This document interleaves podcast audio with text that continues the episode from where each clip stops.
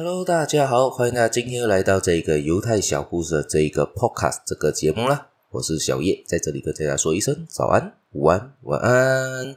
今天要分享的呢，还是一样的是犹太人的赚钱的思维啦。他们认为的智慧还是很重要的。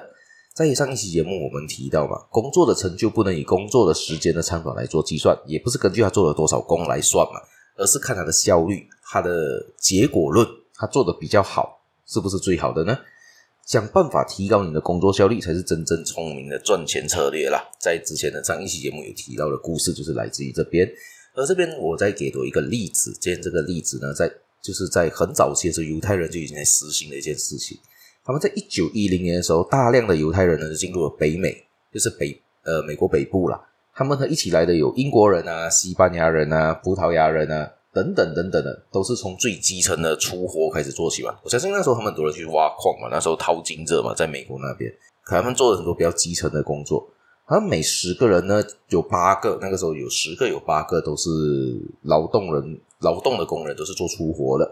但是不久，他们都不做了。这是为什么呢？因为对于犹太人来说呢，他们一开始从事这些出卖体力的职业呢，是由于遭受了歧视，找不到真正的工作。缺乏工作机会嘛，他才没有办法去做那些比较粗重的活嘛，只为了有基本的生存权利，因为他们必须要有钱嘛，最基本的有一些钱，他才可以继续生存嘛。当他们得到这一个基本的生存保证之后呢，他们就不会再这样做了。他不像其他人，他们就放弃这一个这个出活，他觉得要往上爬得更高嘛。所以呢，因为这些工作出活的这些工作呢，工时很长。但是报酬却很低，所以就是不成比例啊！他们付出心血有这么的多去做，但是得到的不成比例，而且工作还很不稳定。这些工作会降低人们的身份，让人没有成就感，这这不符合他们的理念啊！于是他们就凭着自己良好的教育呢，积极去找一些比较体面啊、薪水报酬也比较高啊、工作比较前瞻性啊、比较比较有油水可捞或者是比较有前途一点的工作啊。过了几十年之后呢，他们有中的不少人都已经成为了百万富翁。著名的罗斯柴尔德家族呢，也就是从那个时候开始发迹的。所以到后来，每十个犹太人里面呢，可就可能只剩下一个是蓝领的，多数都变成为了白领阶级，甚至有产阶级，变得更加的好。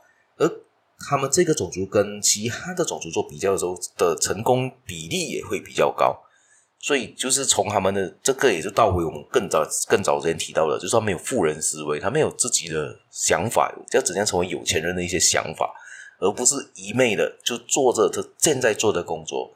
可能大家要有时候就是可能用个英文谚语来，英国的谚语来说，就是 think out of the box，可能要用别的想法去处理一些事情，要用比较创意的方法去想，打破你的既有的框框啊。不要被自己现在的生活所压抑着，不要跳出舒适舒适圈。他们可以就是就是很勇敢的跳出舒适圈，所以他们这两种不一样的观念造成不同的命运，他们就会造成是有智慧的人呢，有敢冒险的人呢，都变成了比较富有，而后者，也就是那些继续做这些蓝领工作的人呢。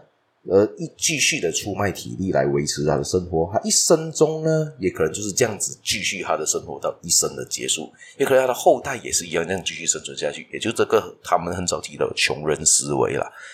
不知道大家是有着富人思维呢，还是穷人思维呢？如果你有穷人的思维，你可能要稍微再思考一下，要怎样变成有钱人呢？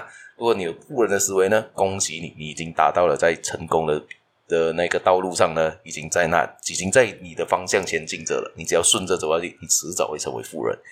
好，今天故事我们也就分享到这一边。这一个不算故事吧，这个可能算是一个分享吧。好，我们下一期节目呢，继续分享犹太人的故事啦。大家别忘了继续订阅我，继续收听我节目，继续的分享出去给你的亲朋好友。我们下期节目再见啦，拜拜。